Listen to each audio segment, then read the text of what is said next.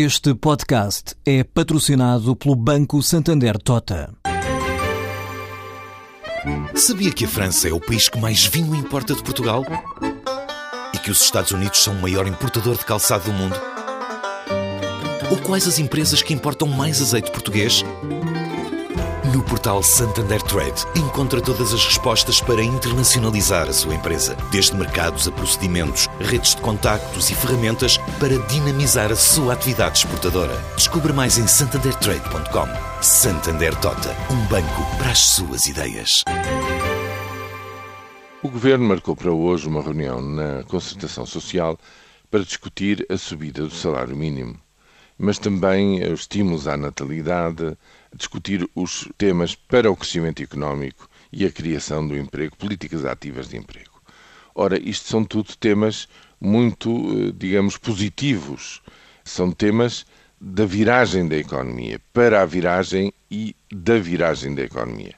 Resta saber o que é que está por trás deste título eh, genérico e tão animador, porque eh, não se pode desconhecer que há posições que querem ligar esta subida, tudo indica, de 15 euros no salário mínimo nacional para os 500, com novas contrapartidas de flexibilização, ou seja, de facilitação ainda eh, mais acentuada para as entradas e saídas dos empregos, digamos, à descrição de quem emprega no nosso país.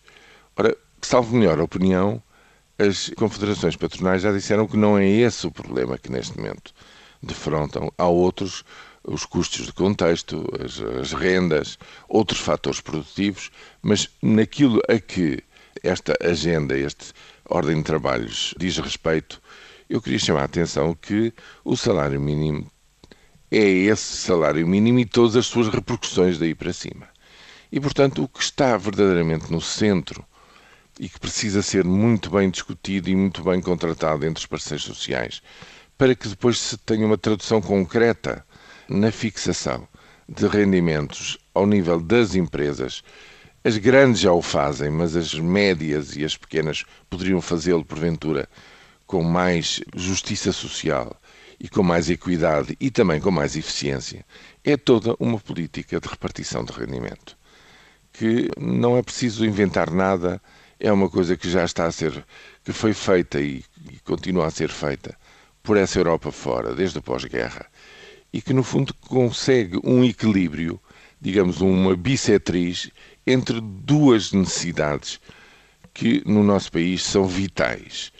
A promoção do crescimento económico, isto é, a produtividade, a competitividade, a criação de condições para que aquilo que se produz seja competitivo e continue a ser competitivo nas etapas seguintes e, ao mesmo tempo, um alargamento da base de rendimento da população no país, ou seja, um crescimento real do dinheiro que os trabalhadores uh, têm no bolso, ajudando também por essa via, sem excessos, mas de uma forma sustentada e continuada, o alargamento do mercado interno e também, digamos, por essa via, a dinamização da economia nacional.